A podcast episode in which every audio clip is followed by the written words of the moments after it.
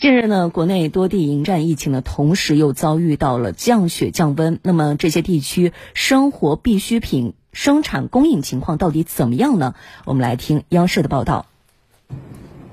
近日，全国多地应季蔬菜陆续进入成熟期，山东寿光加大蔬菜品类和到货量的调配力度，每天新到外地蔬菜三千五百吨，涵盖一百多个品种。遇到紧急情况时，还调动一千吨蔬菜保障供应。每天的动态库存量呢，可以做到呃近一万吨以上，能够充分保障三天以上这个供应量。针对当前疫情防控形势，寿光严格产地货物和销售闭环管理，外地蔬菜做到每批必检，本地蔬菜合作社实行物理隔离，保证蔬菜交易安全。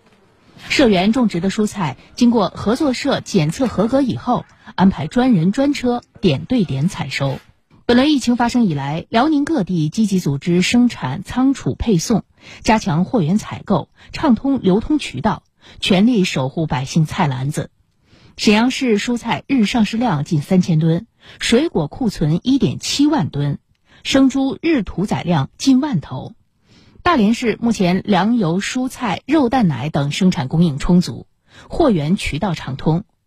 丹东对十一个重要品类的生活必需品建立了以二百三十二家企业为终端的供应体系，能够保证日常生活必需品供应平稳运行。针对此轮降温天气的不利影响，河北秦皇岛市提前一周启动市场物资价格流通逐日监测系统，实时掌握全市范围内大型商超等物资信息。指导市场主体增加库存，协助畅通物流渠道。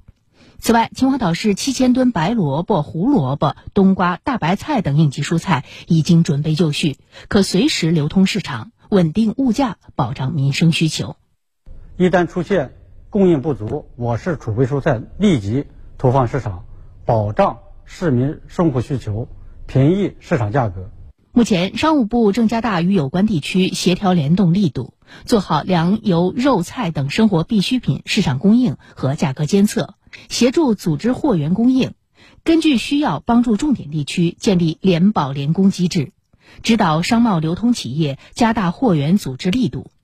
商务部还会同有关部门和地方做好生活必需品最后一公里、最后一百米末端配送。切实保障风控区、管控区居民基本生活需。